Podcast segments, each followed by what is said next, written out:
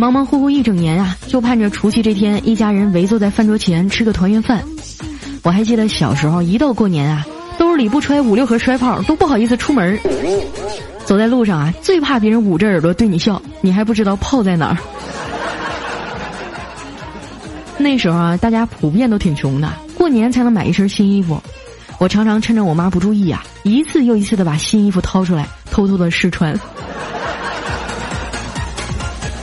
除夕夜啊，全家人坐在一起看春晚，嗑着瓜子儿等本山大叔出来演小品，那真的是我童年最最美好的时光了。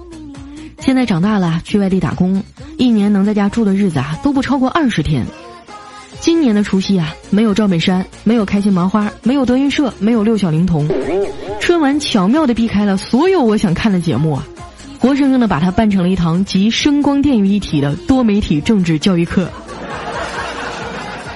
感觉自己欠了一年的新闻联播呀，终于在一天内补完了。不过今年的春晚啊，也终于解决了众口难调的问题，因为全国观众一致认为不好看。